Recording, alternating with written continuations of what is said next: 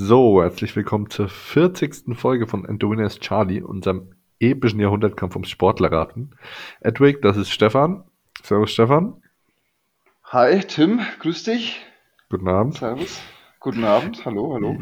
Ja, und habt ihr schon gehört, das bin ich, Tim. Wir stellen gleich jeweils kurz die Biografie eines Sportlers vor. Dieser Sportler, egal ob männlich, weiblich oder divers, heißt bei uns immer Charlie, damit er anonym bleibt. Nach der Hälfte des Vortrags hat der Ratender die Chance, einen ersten Tipp abzugeben. Am Ende darf er noch drei Fragen stellen und muss dann ein zweites Mal raten. So, ja, wie geht's dir so? Ja, Tim, ich bin, ich bin, ich bin heute eigentlich richtig glücklich, muss ich sagen. Also, ich bin richtig glücklich, weil es ist die 40. Folge. Ja. Wir haben heute ein kleines Jubiläum. Ähm, zweite Staffel, 20. Folge der zweiten Staffel, wenn man so möchte. Ähm, da, da können wir uns eigentlich mal beglückwünschen. Also Glückwunsch, Tim. Glückwunsch. Kann man mal, Da kann man aber klatschen, ne? kann man, kann man, kann man schon mal klatschen, ja. Also, ähm, ja, wenn man so zurückdenkt, wir machen das jetzt ja das ganze Jahr schon irgendwie. Und äh, Krass, es ist schon Waren- einfach schon wieder vier Monate rum, ne, seit wir das das erste Mal gemacht haben. ja, ist unglaublich eigentlich. Und ich fand jetzt das letzte halbe Jahr eigentlich echt, ja, nicht ganz ein halbes Jahr. Ich glaube, vor Weihnachten haben wir so die Idee gefasst. Und die erste Folge war dann wirklich zum neuen Jahr hin irgendwie so, ne? Ich glaube 2. Januar oder so, ne? Ja, 2. Januar, ja. Also haben wir schon ordentlich, du hast es letzte, in der letzten Folge ja genannt, äh, wie viele Personen das jetzt halt schon waren und ja, wir finden immer wieder noch welche, ne? Immer wieder gibt es noch ein paar, die, Ja. wir, die wir haben, ja. Coole Geschichte auf jeden Fall. Deswegen bin ich glücklich. Wie geht's dir? Ja, auch sehr gut. Ja. Ähm, und ja. es gibt natürlich jetzt gleich, nachdem wir nach der ersten Staffel ein bisschen Pause gemacht haben, ähm, es könnte sein, dass wir eventuell eine kurze Pause einlegen, aber wirklich nur eine kurze. Nicht, Ja, wir, wir brauchen ja auch mal eine schöpferische äh, Pause. Wir müssen uns vielleicht auch zwei, drei Sachen überlegen. Und ähm, ja, ich möcht, ich würde mal sagen, Tim, wir setzen uns selber zum, zum Ziel, dass wir nicht länger wie drei Wochen Pause machen werden. Also nächste Woche wird auf keinen Fall funktionieren und dann müssen wir mal schauen, wann wir es Ja. machen. Also liebe, liebe Hörerinnen und Hörer, bitte verzeiht uns das. Ähm, wir werden eine kleine schöpferische Pause einlegen und dann schauen wir, dass wir ja wieder, wieder zurückkommen mit neuen Ideen und mal gucken, was wir dann so alles ja, machen. ja. Und ähm, wir wollen jetzt immer mal kurz auf die, auf die Sportwoche zurückblicken. Ich habe gerade mal noch kurz ein Thema recherchiert, das ich zwar selber überhaupt nicht live verfolgt habe, was ich auch, was erstaunlich ist, weil ich das sonst immer geguckt habe, aber ich habe mir die Woche wirklich gar kein Champions League angeguckt. Es standen ja die Halbfinale-Spiele an. Und Mhm. irgendwie interessiert es mich gerade nicht so. Weiß ich auch nicht. Dieses auch, irgendwo habe ich gelesen, da spielt, was waren die Spiele? Der spanische Staat, also Real Madrid, weil die so viel Schulden haben, gegen, haben die gegen Chelsea gespielt, ja, ne? Gegen den russischen Oligarchen und im anderen Spiel war Dubai gegen Katar, also PSG gegen äh, City oder andersrum Katar Genau, gegen gegen Dubai, City, keine ja. Ahnung, wer da was ist. Ja. Ja, und jetzt im Finale ein russisch, russischer Oligarch gegen, ähm, das dürfte dann Dubai sein. Ja, Ja. egal. Ja, irgendwie. Ja, es, wir haben uns ja schon öfter drüber unterhalten, ähm, wo der ganze Weg äh, dieses Profifußballs, vor allem des Profifußballs, würde ich sagen. Natürlich gibt es in anderen Sportarten da auch jetzt nicht so die Top-Beispiele, aber im Fußball, ich habe auch in Bekanntenkreisen so, ja, bekommst du noch was mit, schaust du noch? Und ähm, viele sagen halt einfach, naja, mich interessiert es eigentlich nicht mehr so. Also das ist, äh, weiß nicht, wie das so die allgemeine Stimmung ist, aber ich habe so das Gefühl, dass es wirklich so ist, wie du sagst, dass da nicht mehr die Vereine äh, im Vordergrund stehen, sondern irgendwelche äh, Hobby, Hobby äh, Manager oder Hobby Clubbesitzer, die da ihr ihre ihr Hobby ausüben wollen. ja, ich bin ja eigentlich nicht so dieser Typ Fußballromantiker, der irgendwie sagt, äh, und ohne Fans und das hat doch alles keinen Sinn so. Aber irgendwie, das hat mich jetzt auch nicht so gepackt gerade. Und, aber trotzdem habe ich mich natürlich damit beschäftigt. Man kriegt es ja auf anderen Wegen noch mit. Und was ich schon spannend fand, ist, ähm, Thomas Tuchel ist der erste Trainer, der ins, in der, der Champions League Geschichte, der es in zwei aufeinanderfolgenden Jahren mit zwei verschiedenen Clubs ins Finale geschafft hat. Das habe ich auch gelesen, ja. Das, das, das stimmt. Und wir haben ja auch äh, bei Chelsea noch ein paar deutsche Spieler, Nationalspieler drinnen. Ja, dazu habe ich auch Ähm, einen, einen interessanten Fact. Chelsea ist nämlich im, nicht nur im Champions League Finale der Männer, sondern auch im Champions League Finale der Frauen. Es sind also insgesamt Richtig. sechs Deutsche im Champions League Finale dabei. Also mit, naja, natürlich mit Gündogan sogar sieben, aber bei Chelsea sechs. Ann-Kathrin Berger, Melanie Neupolz und dann halt Antonio Rüdiger, Kai Havertz, Timo Werner und Thomas Tuchel. Ah ja, okay, gut. Das Also das mit den Frauen habe ich schon mitbekommen, aber dass bei den Chelsea-Frauen auch Deutsche sind, das wäre jetzt halt außerhalb meiner Kompetenz gewesen. Also das habe ich jetzt noch nicht so auf dem Schirm gehabt. Ja, und dann, um, um Okay. nochmal kurz auf Tuchel zurückzukommen, da hat auch der Kicker eine interessante Bilanz, finde ich, gepostet. Und zwar hat Tuchel beim FC Chelsea Zidane geschlagen, Simeone geschlagen, Kloppo geschlagen, Guardiola geschlagen, Ancelotti geschlagen und Mourinho geschlagen.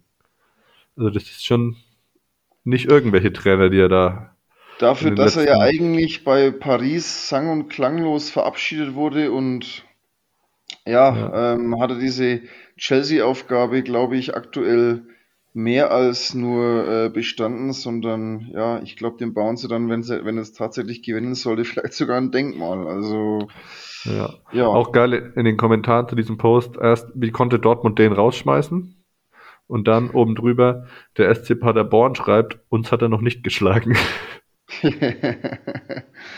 ja, das, äh, das macht ja dann wieder sympathisch, die Paderborner, ne? Also Ja.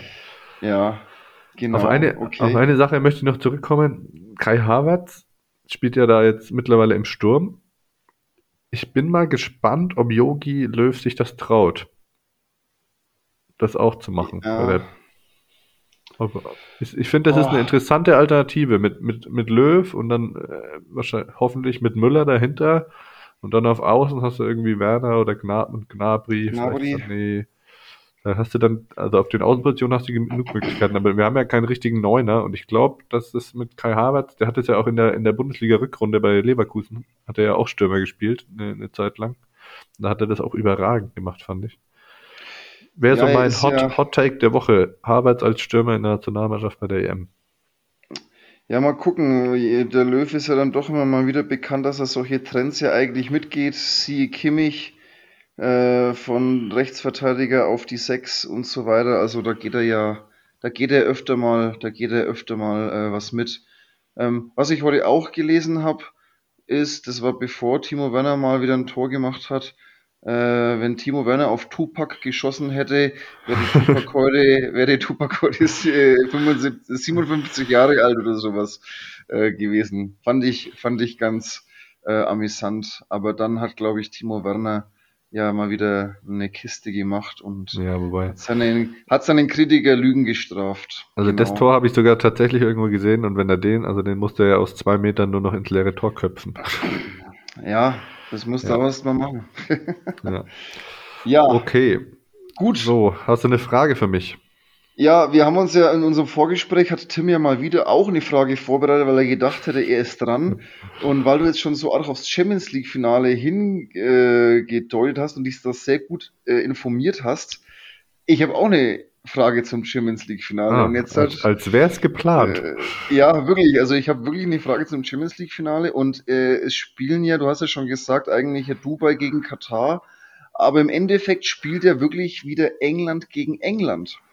Und meine Frage ist jetzt halt, wie oft gab es das denn im Champions League-Finale? Also im Champions League seit 1992 ähm, gibt es ja diesen Wettbewerb. Äh, wie viel Duelle, also gleich, gleich, gleichländrige Duelle gab es denn? Aber also bisher. gar nicht auf England reduziert, sondern Nee, gar nicht auf England reduziert, sondern komplette gleich, äh, die aus dem gleichen Staat waren, die zwei Finalgegner. Das wievielte Also war, es ist das gab, dann das kommende? es gab ja auf jeden Fall mal Dortmund-Bayern. Und Ich gebe gab dir, ich geb dir da einen, einen, einen, äh, wie sagt man, Tipp. einen Plus-Minus gebe ich dir. Achso, ich darf um einen daneben liegen. Du darfst um Okay. einen daneben liegen. Okay, also es gab auf jeden Fall mal Bayern-Dortmund. Es gab auf jeden Fall mal Arsenal gegen Chelsea, glaube ich. Es gab Real gegen Atletico. Es gab. Ist das jetzt mit dazu gezählt oder ohne das? Ja, also das, das kommende, das zählen wir mit dazu, weil das steht ja schon. Das Okay. ist ja schon. Ähm, dann sage ich mal fünf. Ah, ich, Also, ich, warte, warte, ich sag sechs. sechs. Wir fassen zusammen. Das Finale 2021 gibt's jetzt halt, ist die Nummer eins. Acht in der Saison 18-19. Liverpool gegen Tottenham hätten wir zwei. Stimmt. Dann hätten wir 15-16 Madrid gegen Atletico, das hast du gesagt, hätten wir drei. Dann haben wir 13-14 auch Madrid gegen Atletico, das war Ah. zweimal das Ganze. Hätten wir vier, davor war Bayern gegen Dortmund 12-13. Das sind ja schon fünf in den fünf. letzten zehn Jahren. Ja, ja, hätten wir fünf. Dann hatten wir 2002, 2003 AC Mailand gegen Juventus. Und Ja. im Jahr 99, 2000 Real Madrid gegen Valencia. Und dann Also wären wir bei sie- sieben. Ja, Und ich habe dir gesagt, du hast einen gut. Ah, Und schön. deswegen darfst du entscheiden, wer heute anfängt. Dann fange ich mal an. Du fängst immer, wenn du richtig tippst, dann fängst du immer an. Ja, ich will es hinter mir haben. Ja, du, du fängst immer an. Du gibst dir, du bleibst dir deiner Linie treu, ja. Ja. Ja, dann, dann fang doch mal an. Charlie war wie sein ewiger Konkurrent ein sehr leichter Athlet und konnte, konnte 1982 bei der WM auf dem Holmenkollenbacken in Oslo im Alter von nur 18 Jahren mit dem Weltmeistertitel seinen ersten großen Triumph feiern. Es folgte jeweils ein weiterer Titel mit dem Team bei den nächsten vier aufeinanderfolgenden Weltmeisterschaften 84, 85, 87 und 89. Nach dem ersten Sieg beim wichtigsten Wettbewerb der Saison 1982-83 und dem Gewinn des Gesamtweltcups im selben Jahr holte Charlie ein Jahr später bei den Olympischen Winterspielen in Sarajevo die Goldmedaille. Damit hatte er, 20-jährig, schon alle wichtigen Wettbewerbe gewonnen. Einen Monat später siegte er in Oberstdorf und verbesserte den Weltrekord. 1985 holte er sich auch den Weltmeistertitel in einem besonderen Wettbewerb mit einem neuerlichen Weltrekord. In diesem und im darauffolgenden Jahr sicherte er sich wieder den Gesamtweltcup. 1987 wurde er mit, dem Holm, mit der Holmenkollen-Medaille geehrt. Seine beste Saison hatte Charlie aber 1987-88. Zunächst dominierte er erneut diesen wichtigsten Wettbewerb und sicherte sich dann bei den Olympischen Sp Winterspielen 1988 in Calgary alle drei vergebenen Goldmedaillen. Zudem gewann er zum vierten Mal den Gesamtweltcup. Gegen Ende der 1980er Jahre begann Charlies Stern zu sinken. Seine Alkoholkrankheit wurde offensichtlich. 1990 errang er bei der Weltmeisterschaft in einem besonderen Wettbewerb noch mal einmal eine Medaille, beendete seine Karriere aber im darauffolgenden Jahr. Mit vier Gesamtsiegen und einem zweiten Platz ist Charlie der erfolgreichste Athlet der Weltcup-Geschichte. Den alleinigen Rekord für die meisten Siege im Weltcup stellte der Finne am 18. Februar 1884 in Sarajevo mit seinem 14. Erfolg auf. Insgesamt erzielte er 46 Siege, eine Leistung, die erst ein anderer Charlie am 3. Februar 2013 übertreffen konnte. Charlie war 28 Jahre und 343 Tage lang alleiniger Weltrekordhalter, was einerseits eine Bestleistung, was seinerseits eine Bestleistung darstellt. Die Unbekümmertheit, die den Finnen im Wettkampf auszeichnete, übertrug er auch auf sein Leben. Immer wieder fiel er unangenehm auf, war in Schlägereien und Alkoholexzesse verwickelt und randalierte sogar innerhalb des finnischen Teams. Damit wären wir in der Pause. Hast du einen Plan, worum es geht? Ah, hm. Das ist natürlich so Geschichte. Du hast ja deine? WhatsApp-Nachricht schon angeschaut. Nee, habe ich nicht angeschaut. Jetzt habe ich sie angeguckt. Ja, Die, jetzt, ich hab, ich hab eine Ahnung, ich hab eine Ahnung, aber er grinst auf jeden Fall sehr selbstsicher, der Stefan. dann leg mal los. Mach, ich mach da- einfach mal weiter. Mach einfach mal soll, ich weiter. Also ich, nichts, so- soll ich da jetzt nichts zu sagen? ähm, also ich, ich könnte jetzt, halt, ich weiß nicht, ob ich jetzt den Namen verwechsel. Ich habe da jetzt halt einen Namen im Kopf. Ähm, jetzt muss ich mir noch mal Gedanken machen, ob das auch äh, wirklich stimmt. Aber wir sind auf jeden Fall, was ich sagen kann, in der Wintersportart. Ja. Ist. Wenn er bei den Olympischen Winterspielen mitgemacht hat, dann ist das meistens Ja, so, ja. achso, achso, das, das habe ich gar nicht mehr aufgepasst. Nee, da ja, war schon, äh, das, das, da war ich schon. Aber ich möchte mir nicht zu sicher sein. Okay. Ähm, machen wir weiter. Aufgrund seiner vier Gold- und einer Silber einen Silbermedaille ist der Finne außerdem der erfolgreichste Springer bei Olympischen Winterspielen. Er war der erste Athlet, der bei, sein, einer, bei einer Olympiade sowohl auf der Normal- wie auch auf der Großschanze den ersten Platz erringen konnte und ist zugleich der einzige, der bei einer Veranstaltung drei olympische Goldmedaillen gewann, jeweils 1988. Charlie ist ferner der einzige Springer, dem fünf Skiflug-Weltrekorde gelangen, wobei er in einem Fall aber lediglich seinen eigenen Rekord einstellte. Ihm gelangen darüber hinaus mehrere Rekorde, die aber mittlerweile gebrochen wurden. In mehrfacher Hinsicht ist Charlie jedoch weiterhin der erfolgreichste Finne in seiner Sportart. Charlies Unternehmungen nach seinem Karriereende unter anderem als Popsänger und Stripper verliefen erfolglos. In den 1980er und 1990er Jahren war er dreimal verheiratet. 2001 heiratete er zum vierten Mal. In der finnischen Boulevardpresse wurde sehr ausführlich über jede Eskapade Charlies, der nach heutigen Erkenntnissen unter ADHS litt, berichtet. Im Jahr 2003 veröffentlichte Charlie eine Autobiografie unter dem Titel Grüße aus der Hölle.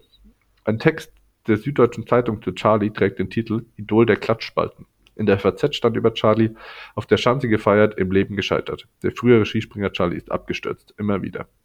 Im August 2004 geriet Charlie mit seiner Frau unter Verdacht des versuchten Totschlags. Ihnen wurde vorgeworfen, einen 59-jährigen Freund im Alkoholrausch nach einem Streit ums, du glaubst es nicht, ums Fingerhakeln in einer Hütte in, pass auf, kommt noch besser, in einer Hütte in einem Ort, der heißt Nokia, niedergestochen zu haben. Er wurde zu 26 Monaten Haft verurteilt. Im selben Jahr erlitt er einen Herzinfarkt, von dem er sich gut erholte. Nach Verbüßung von 13 Monaten wurde er im September 2005 auf Bewährung entlassen, jedoch bereits 103 Stunden später wegen des Vorwurfs seiner Frau Mervy im Vollrausch mit einem schweren Gegenstand eine Kopfwunde zugefügt zu haben, wieder in U-Haft genommen.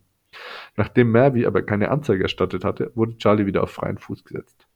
Im März 2006 wurde Charlie erneut wegen Misshandlung seiner Frau zu einer Haftstrafe von vier Monaten verurteilt.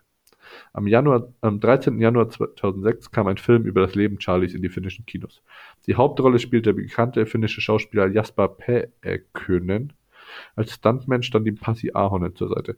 In dem Film Eddie the Eagle, Alles ist möglich aus dem Jahr 2016, ist der von Edwin Endrell dargestellte Charlie als Nebencharakter zu sehen. Am 28. Februar 2008 gewann Charlie den Veteranen-Weltmeistertitel auf der kleinen Schanze in Taivalkoski in der Klasse der 40 bis 44-Jährigen. Am vorigen Tag war er als Fünfter aus dem K50-Wettbewerb hervorgegangen. Am 25. Dezember 2009 attackierte er nach Medienberichten seine Frau mit einem Messer und wurde erneut festgenommen.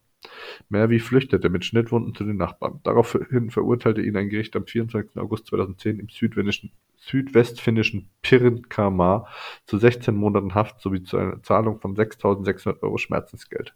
Das Berufungsgericht Turku bestätigte das Urteil. Am 29. Februar 2012 wurde er auf Bewährung entlassen. Dann hat er nochmal geheiratet. In einer fünften Ehe eine Pia Talonpoika. Also das hätte ich mir auch echt, die Namen auf Finnisch, das ist echt nicht so einfach, ne? Das sind Zungenbrecher. Das ja. sind wirkliche Zungenbrecher, ja. Ja, vorher mal überlegen können. Zum Glück sind wir gleich am Ende. Im November 2018 wurde bei ihm Diabetes mellitus diagnostiziert. Er wurde insulinpflichtig, verzichtete jedoch weiterhin nicht auf den Alkohol. Charlie starb am 4. Februar 2019, nachdem er kurz zuvor über Schwindel und Übelkeit geklagt hatte. Nach Angaben seiner Schwester starb er an Bauchspeicheldrüsen- und Lungenentzündung. So, damit wären wir am Ende. Hm. Was sagst du jetzt? Ja, ähm, bei den Finnen also es ist ein finnischer Skispringer, da gibt es ja so, da gibt's ja wirklich so, so einige. Ähm, interessant ist es, dass ja auch der, der andere finnische Skispringer so erfolgreich war. Ähm, wie heißt der? Äh, Janne Ahonen ja auch eine Alkoholsucht hatte.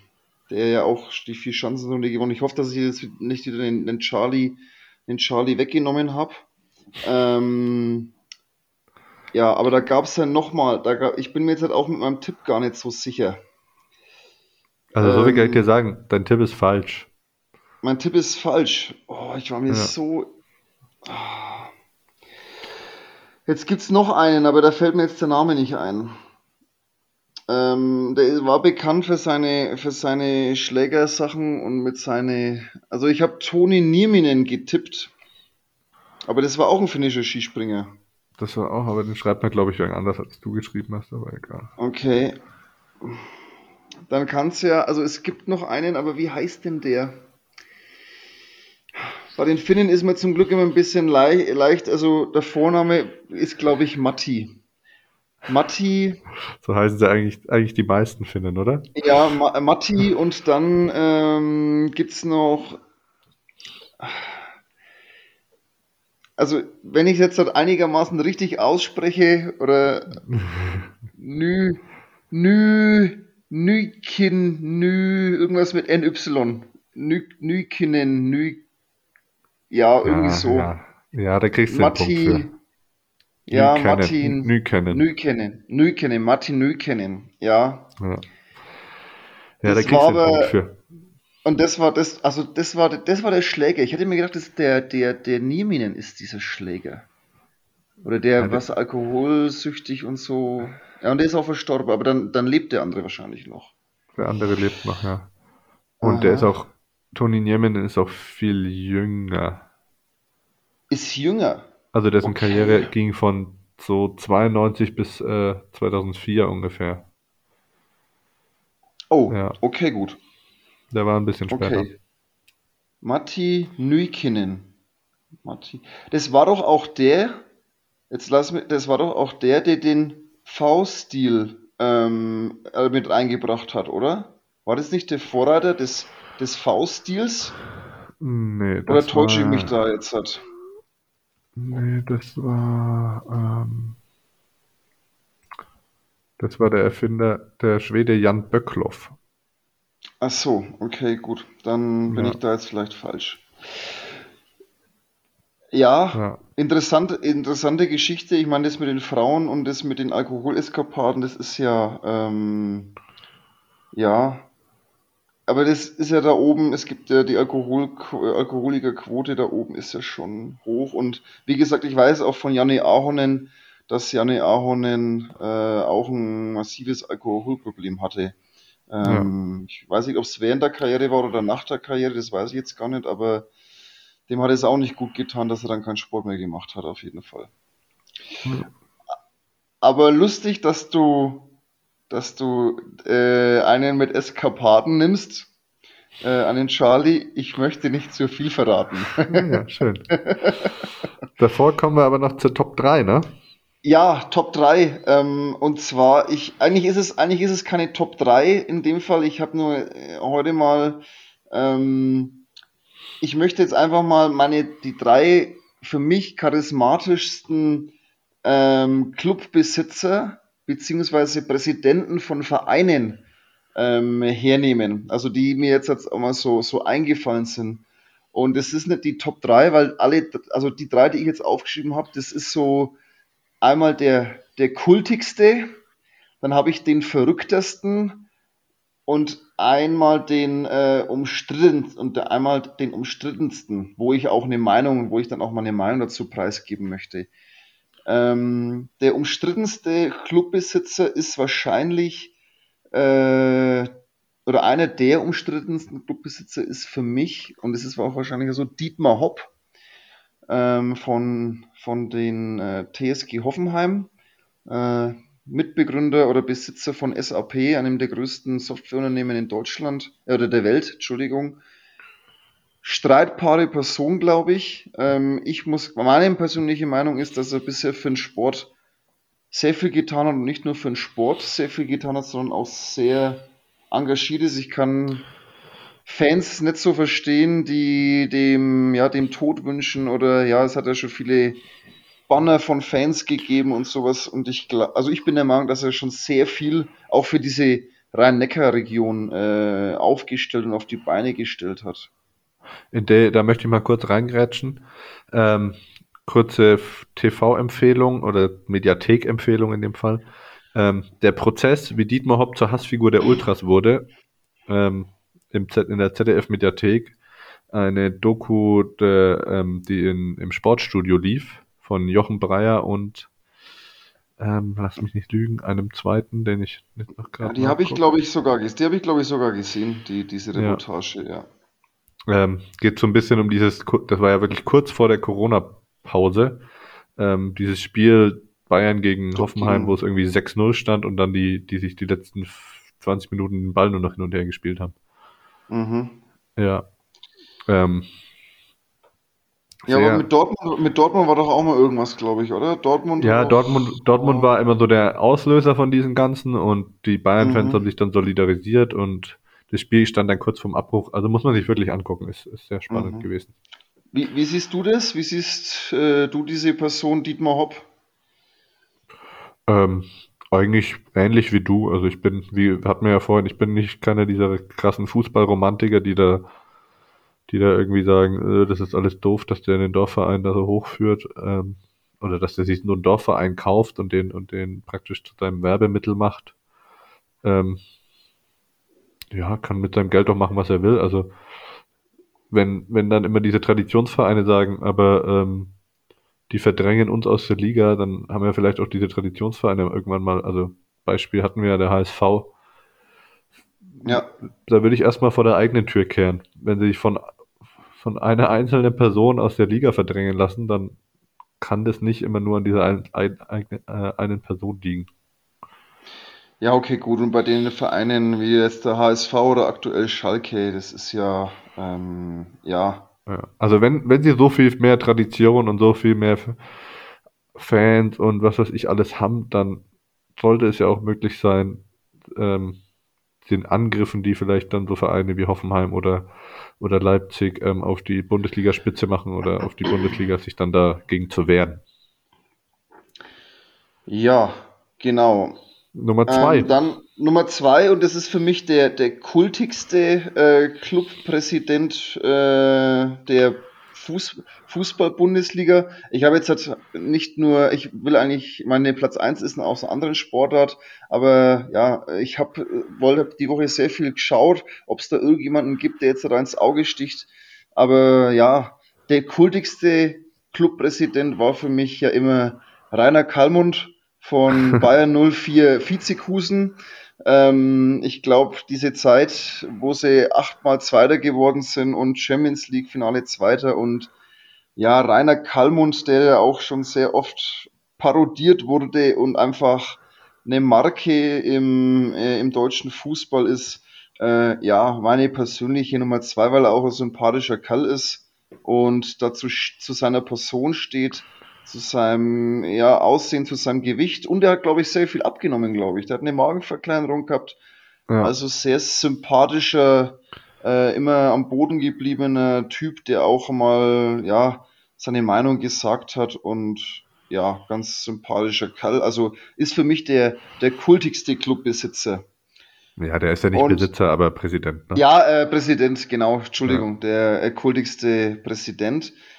Ähm, und für meine persönliche Nummer eins der Clubbesitzer bzw. Präsidenten ist der Besitzer der Dallas Mavericks, Mark Cuban, ähm, self-made Milliardär aus den Vereinigten Staaten.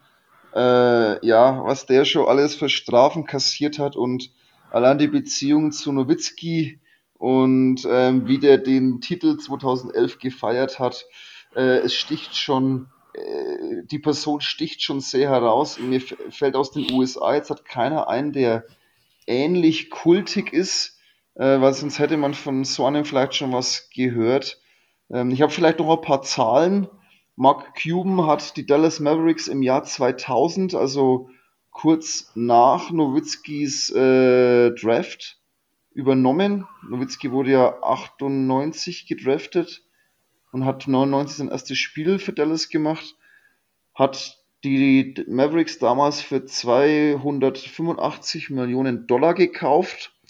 Aktuell sind die Mavericks 1,9 Milliarden Euro wert. Also das war 2019. War so die, die aktuelle Zahl, die ich jetzt rausgefunden habe. Und äh, Mark Cuban ist weltweit auf Platz 478 der Forbes-Liste der reichsten Männer der Welt. Und nochmal, der Typ ist, glaube ich, ja, so positiv verrückt wie kein anderer. Seine Aussagen, seine Eskapaden am Spielfeldrand, ähm, ja, seine Strafen, die er da immer zahlen muss, äh, ja. mh. Was sagst du dazu, Mark Cuban? Ja, also ähm, kann man nicht viel hinzufügen. Ich, äh, mir ist noch ein, ein kultiger Besitzer eingefallen. Ähm, Steve Ballmer. Sagt dir das was? Den habe ich in meiner Recherche auch, äh, der hat, der hat ähm, irgendein NFL-Team, oder? Hat er? Nee, der hat die äh, Los Angeles Clippers gekauft, glaube ich, 2014. Ah, und der, also das ist so ein richtiger Ball, Baldhead, sagt man, glaube ich, so, so ein Glatzkopf mit so einer ganz lustigen ähm, Frisur und äh, ist auch so ein Softwareunternehmer aus den USA. Äh, ich glaube, CEO von Microsoft war der. Und, ja, stimmt. Ja, genau. Ja, und der geht immer, geht immer ziemlich durch die Decke. Ähm, wie der jubelt, ist immer sehr, gibt sehr viele Videos zu und so. Ähm, den finde ich ganz witzig. Ich habe noch einen anderen äh, Teambesitzer, den ich hier noch zur, zur Diskussion stellen äh, würde. Und zwar Dennis Schröder.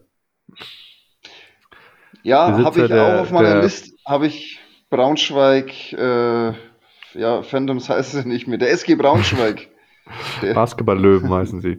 Basketball-Löwen, Basketball genau. Oh, SGBS Energie Braunschweig hießen sie früher mal. New Yorker Fan, New Yorker, New Yorker Braunschweig hießen sie auch mal. Jetzt hat ja. Löwen Braunschweig. Ja. Genau. Ähm, hat sich ja, also ist ein deutscher NBA-Spieler, für alle, die nicht kennen, der sich sozusagen deinen Heimatclub gekauft hat. Das kann man natürlich sagen, hat er gemacht, damit er in den USA, der ist, also Dennis Schröder ist äh, sehr extrovertiert, um das mal äh, freundlich auszudrücken. Und das wirkt, also manche sagen, der hat den Club gekauft, damit er in den USA sagen kann, äh, ich besitze auch ein Team, so zu seinen ganzen Teamkollegen und so, so ein bisschen damit anzugeben. Aber tatsächlich finde ich, dass er da, also das Konzept mit dem, die haben, glaube ich, äh, das, das äh, also auf jeden Fall das äh, Team mit den meisten deutschen Nachwuchsspielern, die die Spielzeit bekommen, ähm, sehr viel talentierte Spieler geholt ähm, und damit eigentlich relativ locker den Klassenhalt geschafft in dieser Saison. Und meiste und, deutsche Spielzeit haben sie, glaube ich, jetzt auch in der ja. BWL mit Abstand, mit Abstand, ja. glaube ich. Spielen, glaube ich, auch nur mit drei, mit drei ausländischen Spielern. Und ist auf jeden Fall, also eins der, der coolsten Basketballprojekte in Deutsch, im, im deutschen Basketball. Ja, deswegen muss man ja, das genau. auch, auch positiv sehen. Ja, genau, wie, du, wie Tim schon sagt, die Person äh, ist auf jeden Fall streitbar.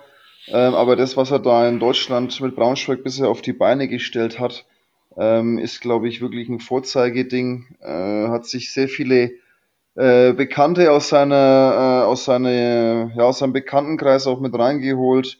Unter anderem auch einen ehemaligen Teamkollege von mir, äh, vielleicht hier Gruß an den Nico, Nico Di Lucila, der ja auch jetzt in Braunschweig äh, ja mit ins Boot gegangen ist und da die NBBL-Mannschaft trainiert. Also ja. ja, der hat sich das an den ganzen Homies zusammengeholt und Braunschweig, glaube ich, die reißen schon was die nächsten Jahre, ja. bin ich davon Also ohne da jetzt wirklich Inside-Informationen zu haben, aber auf jeden Fall finde ich das ein gutes Projekt. Ja, ja, definitiv. So, kommen wir zu deinem Charlie, oder? Mein Charlie, ja, jetzt habe ich ja dir fast schon ein bisschen was verraten, aber die ersten Sätze meines Blattes sagen eigentlich schon alles aus. Ja, Glamour, Geld, Leidenschaft, sportliche Höchstleistungen, aber auch Drogen, Exzesse oder Frauengeschichten. All das prägt den Profisport, vor allem auch in Amerika. Bei Charlie spielten all diese Dinge auch eine große Rolle. Ich würde mal sagen, dass Charlie so ziemlich alles erlebt hat, was man so erleben kann. Höhen in Form von Titelgewinnen und Siegen, aber auch Tiefen wie zum Beispiel Pleiten oder Scheidungen und natürlich auch extreme Exzesse. Doch wenn man in seine Kindheit schaut, war es doch erstaunlich, dass Charlie nicht schon früh abgestützt ist. Charlie wurde in New York im Stadtteil Queens geboren. Sein Vater war drogensüchtig und seine Mutter verstarb, als Charlie zwölf Jahre alt war. Deshalb verbrachte Charlie seine Kindheit bei seiner Großmutter Mildred. Trotzdem gelang es Charlie, nachdem er einen Highschool-Abschluss innehatte, ein Stipendium an dem College of Nevada in Las Vegas zu bekommen. Charlie war so arm, dass ein Universitätsbeauftragter ihm Geld gegeben hatte, dass er sich etwas zu essen kaufen konnte. Aber die Regularien der College-Liga untersagten, dass Geld an Spieler gezahlt werden durfte. Die Konsequenz? Charlie wurde vom Coach entlassen und das College spielte vier Jahre auf Bewährung in der Liga und wurde nur geduldet. Charlie ging an die Uni von Rhode Island, für die er insgesamt nur eine Saison spielte. Es sollte dann in die beste Liga der Welt gehen. Doch zu Beginn der Karriere kam Charlie eher zu einem Loser-Team zur damaligen Zeit. In Los Angeles hatte Charlie eher weniger Erfolg. Er wurde zwar ins äh, Rookie-Team gewählt, aber richtig was gewonnen hat er nicht. Und der erste Rückschlag folgte gleich in seiner zweiten Saison, als er für acht Spiele wegen Cannabiskonsums von der Liga gesperrt wurde. Seine Statistiken sanken, sein Vertrag wurde daraufhin nicht verlängert. Er fand eine neue Heimat in Miami, dem nächsten Loser-Team zu dieser Zeit. Charlie lieferte aber hier sehenswerte Leistungen ab und machten ihn für andere Teams begehrt. Er wurde zu einem der wohl besten Allrounder zu seiner Zeit. Der Wechsel zurück nach Los Angeles brachte ihn sogar zu zwei Meistertiteln und das in insgesamt acht Jahren. In dieser Zeit erhielt er sogar eine individuelle Auszeichnung. Nach einem verkorksten Wechsel nach Dallas und einer erneuten Rückkehr nach Los Angeles, wo er keine nennenswerten Leistungen bringen konnte, hörte man von Charlie auf sportlicher Seite nichts mehr. Dafür ging es im Privatleben, Privatleben umso doller zu. Und dann wäre ich in der Pause, Tim. Du hast wahrscheinlich nach dem ersten Satz gleich an eine andere Person gedacht, aber das hat dann wahrscheinlich nicht Das ist interessant. Du hast das. Wir hatten ja vor zwei Wochen erst einen Basketballer. Ja, richtig. Ich habe mir jetzt gedacht, zur Feier des Tages, 40. Folge, da muss man ja auch mal aus unserer Sportart äh, wieder was bringen. Ja, ich habe in der 40. Das, Folge halt den 10. Skispringer gebracht. Das geht auch, ne? ja, ja, das ist auch in Ordnung. Aber, aber du, aber du bringst doch in der Gastfolge, bringst du auch äh, den bekanntesten Sportler Deutschlands. Also von dem her. Ich weiß heute noch nicht, wie er heißt. Ja. Ich kann nur wiederholen, dass es Leute gab, die den nach zwei Sätzen erraten hatten. Okay, äh, ich mach weiter, oder? Du machst Oder weiter. Ja, ich Mein mach Tipp, weiter, ja. mein Tipp ist Ja, ich, abgegeben. dein, Ti- dein Tipp ist abgegeben. Ähm, lass mal einfach mal so stehen. In seiner Zeit in Los Angeles lernt Charlie einen Reality-Star kennen und heiratet diesen nach circa vier Wochen. Das während seiner und das während seiner erfolgreichsten Zeit in LA. Naja, Geld, Aussehen und Charisma hatte Charlie auf jeden Fall. Außerdem machte er gern Party, wenn er nicht gerade auf dem Feld die, äh, die Drecksarbeit auf dem Spiel erledigte und so manchen Gegenspieler das Leben zur Hölle machte. Nach vier Jahren Beziehung regelte der Scheidungsanwalt jedoch die Sache mit dem TV-Star. Ab diesem Zeitpunkt ging es stark bergab. Kurz nach der Scheidung wurde Charlie dabei erwischt, wie er unter Einnahme von psychoaktiver Substanzen ein Kfz führte. Er wurde zu drei Jahren auf Bewährung verurteilt und zur Kaution freigelassen. Die Kaution betrug damals 15.000 Dollar. Einnahme, Psycho, Einnahme psychoaktiver Substanzen, das weiß jetzt auch jeder, dass du Polizist bist, ne? Es stand so in dem Zeitungsartikel drin. Also ich habe das nur so übernommen und ja, ähm, ein bisschen, ein bisschen äh, Jargon muss einfach auch mal dabei sein. Das gehört dazu. Ja, ich nehme halt immer die, die schweren Jungs, nehme ich ja auch immer her. Da, Ja. ja, genau. Oder die auch Äh, Polizisten sind. wie bitte, oder die auch Polizisten sind, ja, hatten wir ja auch schon einige. Wo, jetzt hast du mich ganz aus der, aus der, aus dem Dings hier gebracht. Hier war ich, genau. Seine Lieblingsdroge war jedoch das Kokain, wie er in einer Talkshow weit nach seinen Exzessen zugab. Kokain und Prostituierte waren der perfekte Mix und Charlies Absturz, Absturz war besiegelt. Zu seiner Sexsucht gesellten sich tagelange Orgien in Bordellen, in denen Charlie sein Geld ließ. Nach einem Exzess in dem Bordell Love Ranch, in dem er sich einen verheerenden Mix aus Kokain und Potenzpillen, äh, Potenzpillen gegeben hat, lag Charlie insgesamt vier Tage im Koma. Sein Zustand war äußerst kritisch. Sechs Herzinfarkte und zwölf Schlaganfälle hatte Charlie während der Zeit im Koma. Die Ärzte sagten mir, dass ich ein wandelndes Wunder sei. In seinem Buch Darkness to Light gab er an, mit über 2000 Frauen Sex gehabt zu haben und von seiner Sexsucht besessen gewesen zu sein. War es doch Charlie, der regelmäßig vor 20.000 Zuschauern spielte, doch keines seiner Spiele konnten ihn so flashen wie ein Besuch im Bordell. Ja, und somit wäre ich hier am Ende. Ich glaube, über Charlie könnte man noch so viel, so viel schreiben. Ähm, auch, dass er ja eigentlich ein überragender Spieler war. Ich habe heute mal ein bisschen die Jahreszahlen und sowas weggelassen, um es für den einen oder anderen schwieriger zu machen. Für Tim war es, glaube ich, machbar. Tim, möchtest du lösen? Ja, ähm, es ist Lamar Odom. Es ist äh, Lamar Odom, genau, richtig. Also, äh, wie Ich, hieß der weißt du, wo ich es hatte? Äh, das war, war das Kim Kardashian? Oder eine von diesen Kardashians. Ich weiß, ich kann die auch gar nicht Ja, auseinanderhalten. Cole, Cole Kardashian war es, Chloe. Oder Chloe, Chloe, Entschuldigung, Chloe heißt sie, Ja, die war es, genau. glaube ich. Ja. ja, weißt du, wo ich es Genau. hatte? Ähm, bei den Teams. Bei den Also Teams, ja, Los Angeles, Miami, LA, zwei Titel, Dallas, nochmal LA oder so, ne? Ja, da habe ich, da wollte ich dich ein bisschen verwirren, indem ich halt äh, LA gesagt habe und wieder zurück nach LA, habe ich gedacht, du kann ich Ja. dich ein bisschen verwirren, aber du bist halt einfach, Das war halt auch die gesagt, Zeit, das war wirklich die ja, Zeit, wo ich richtig NBA verfolgt habe. So, so 2006 bis 2011 ungefähr habe ich das richtig krass verfolgt. Die, die, die Lakers-Zeit mit Odom, mit Kobe, mit Pau Gasol, mit Andrew Bynum. ja, Das war so ja, das mein, stimmt, ja. da war ich auch richtig Lakers-Fan, muss ich zugeben. Wusstest du, für wen, äh, für wen äh, damals Lamar Odom nach ähm, Los Angeles getradet wurde?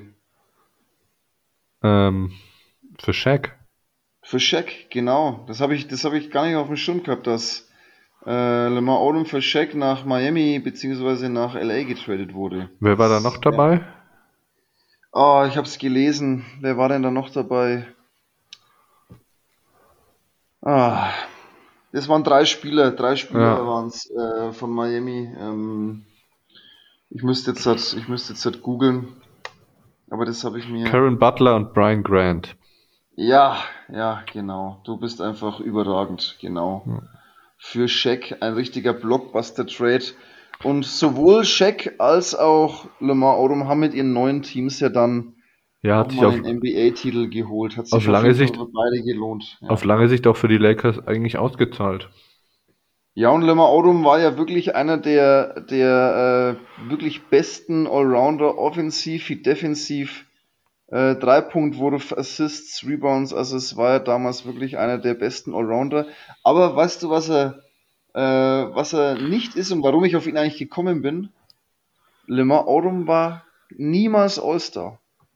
Ja, das stimmt. Hat keine All-Star-Nominierung ähm, gehabt. Also ja, dafür, dass er immer so hoch gelobt wurde, wurde zweimal Olympiasieger mit, dem, äh, mit Amerika. Weltme Ähm, Weltmeister auch, oder? Weltmeister auch, ja, der war in dieser Zeit auch immer, immer mit dabei, Lamar Odom, ja. Ja. Und dann kam dieser, dieser, dieser Absturz. Ich meine, er hat da zwischendrin wahrscheinlich auch immer mal wieder so einen Exzess gehabt, aber Das es ist ist, schon krass. Es ist das ist schon, ganz, das ist ganz passend. Da können wir, da muss ich jetzt mal mein Zitat vorziehen, dann können wir da noch kurz drüber reden. Und zwar Zitat von äh, Matti Niekönnen. Niekönnen. Die Hölle sei nicht so schlimm, wie mein Leben jahrelang war, sagte der gefallene Held 2012 in einem Interview. Die Hölle muss ein besserer Ort sein. Er habe getrunken, um zu vergessen. Ich war sehr jung, als ich erfolgreich geworden bin. Die Medien waren die ganze Zeit um mich herum. Ich hätte Hilfe gebraucht. Und gerade diesen letzten Satz, äh, ich hätte Hilfe gebraucht, das ist schon, also ich bin ja selber in der Medienbranche tätig, aber wie manche Leute da, also auch der, der halt einfach so ein krasser Star war, ähm, verfolgt werden, ähm, eigentlich keine, keine freie Minute irgendwie haben. Nicht mal, also selbst wenn die aufs Klo gehen, schreibt sich das wahrscheinlich jemand mit auf. Und da ist schon manchmal, wenn da Grenzen überschritten, die auch dazu führen, dass Leute dann ja, vielleicht solche, also ich möchte jetzt überhaupt nicht rechtfertigen, dass Lamar oder Kokain oder, oder irgendwelche, dass er 2000 Mal ins Bordell ging. Aber ähm, das verstärkt das natürlich. Und ja, definitiv. Genau. Ja, das sind einfach, also, also ist schon, und so, solche Leute sind halt echt warnende Beispiele, dass man echt ein bisschen aufpassen muss. Ja, und man sieht es ja auch immer wieder, wenn du eben als junger Mensch, ähm, der ist jetzt vielleicht nicht so die, die Top-Bildung oder sowas genießen konnte, dann auf einmal ganz viel Geld hat und dann auf einmal irgendeinen Berater hat oder irgendwie falsche Freunde und ich glaube, dass man da ganz, ganz schnell dabei ist. Und ähm, ja, und ich finde, bei Le Mans Auto war es auch dann relativ spät, der war dann, als er dann so abgestürzt ist, war er ja schon 34 oder 35. Und ähm, das ist eigentlich relativ spät für jemanden, der so gefährdet ist, sag ich mal. Also. Der war doch auch, äh, äh, der hat doch immer so viel Süßigkeiten. Das war doch dieser Jelly Man, oder? Ja, genau, das stand auch drin. Äh, der hat so eine Trophäe aufbekommen bei seinem Sieg, äh, bei seinem ersten NBA-Titel, glaube ich. Äh, ja. ja. aber das war, äh, da, da gab es was mit Süßigkeiten. Ja, genau. ja, was halt, was halt häufig bei solchen Leuten dann passiert, ne, die, die ähm, haben dann unglaublich viel Geld und, und unglaublich viele Möglichkeiten. Und während ihrer aktiven Karriere haben sie halt diesen sportlichen Ehrgeiz noch, ne? Aber wenn der dann mal wegfällt, wenn du dann mal mit 35, 36, 37 irgendwie aufhörst, dann eskaliert's halt. Also ja. das ist, man, man, man fällt immer sehr schnell ein Urteil über solche Leute, und meistens natürlich ein negatives, aber wir alle waren noch nicht in dieser Situation, dass wir auf einmal irgendwie 50 Millionen auf dem Konto hatten und machen konnten, was wir wollten und uns aussuchen konnten, ähm, welche Drogen wir jetzt zu uns nehmen und, und was so, wieso der Abend läuft oder die, die, das Leben läuft. Das ist, glaube ich, schwerer als es klingt. Es klingt ja immer relativ schön, wenn man 50 Millionen auf dem Konto hat, aber es ist, glaube ich, für solche Leute dann oft gar nicht so spaßig, wie es jetzt. Ja. Ja, gebe ich dir, gebe ich dir vollkommen recht. Also, ja, auch äh, unsere neuen, ich finde es ja doch immer äh, über, ich bin doch immer überrascht, wenn so Teenager ja wirklich dann Verträge unterschreiben. Siehe im Fußball, siehe im Basketball, siehe sonst irgendwo. Ähm, schau dir, schau dir den, schau dir den Quarterback an in der, in der NFL der Mahomes, der einen 10-Jahres-Vertrag über 200, wie viel Millionen? Und der ist 23 oder 24. Ja, wenn du mal so viel Geld hast, dann, dann hast du gar keinen Bezug mehr und dann machst du über sowas, wie du gerade gesagt hast, ja, der kauft sich's halt. Und da gibt's ja kein, kein, kein Ende mehr so ungefähr. Ja. Ja, da müssten ja. einerseits die Medien vielleicht ein bisschen zurückhaltender werden. Andererseits müssten natürlich diese Leute auch einfach irgendwie bessere, besser beraten. Denen muss mehr geholfen werden mit sowas. Ja, aber jeder entscheidet sich selber äh, für denjenigen Weg. Man kann ja auch sagen, ich habe mit, äh, das macht ja kein, machen sehr wenige, man kann ja auch sagen, ich habe mit 24 schon 20 Millionen verdient. Das reicht die nächsten zwei Generationen, aber ja, mit dem Sport ist halt immer so eine Geschichte, das hört man halt nicht so einfach auf. Und wenn man damit noch ein bisschen Geld verdient, dann erst recht nicht. Das ist halt, ja. Das ist ein schönes Schlusswort, Stefan, weil wir müssen zum Ende kommen, weil sonst sind wir live. Ja, sonst sind wir wirklich live. Ja, heute waren wir auch wieder lang. Ähm, aber das ist auch gerechtfertigt für eine 40. Folge, für so ein kleines Staffelende, wie wir uns jetzt, wie wir jetzt beschlossen haben ähm, glaube ich, angemessen und haben wir, glaube ich, wieder einen guten Abschluss gehabt. Ihr könnt euch die Folge ja auf zweimal anhören, wenn es. Es hilft jetzt wenig, wenn ich das jetzt sage, aber. ja. Ja. Das schneide ja. ich vielleicht am Anfang. ja, genau, das können wir ja. Du Mach schneidest ich, eh wieder nicht. Ja. Mache ich auf keinen ähm, Fall. noch, noch vielleicht ganz kurz was zum Spielstand.